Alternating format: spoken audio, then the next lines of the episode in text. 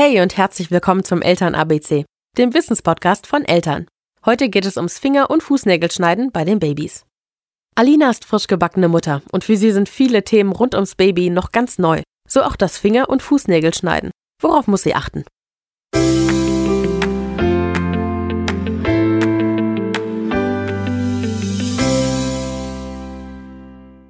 Unser Felix ist jetzt zehn Wochen alt und wir haben bei ihm noch keine Fingernägel geschnitten, ähm, auch aus Angst, ihn eventuell zu verletzen. Und da haben wir uns gefragt, gibt es da eventuell Tipps und Tricks, was man da beachten kann. Dr. Susanne Cordes, unsere Kinderärztin, sagt dazu.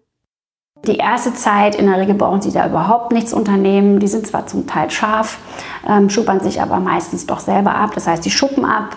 Ähm, sollten die Kinder sich aber durchaus verletzen, aus Versehen, ähm, ist es zu überlegen, natürlich zu kürzen. Das machen sie am besten im Schlaf, weil kein Kind in dem Alter würde stillhalten.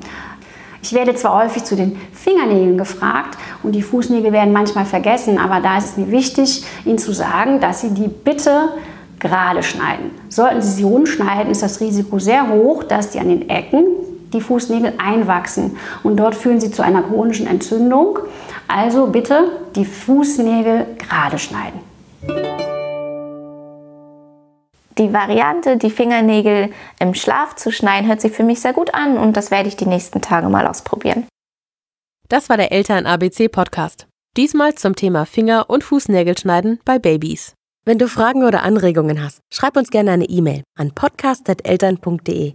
Und wenn dir der Podcast gefallen hat, dann geh zu iTunes, bewerte uns mit 5 Sternen und hinterlasse einen Kommentar. Wir freuen uns, von dir zu hören.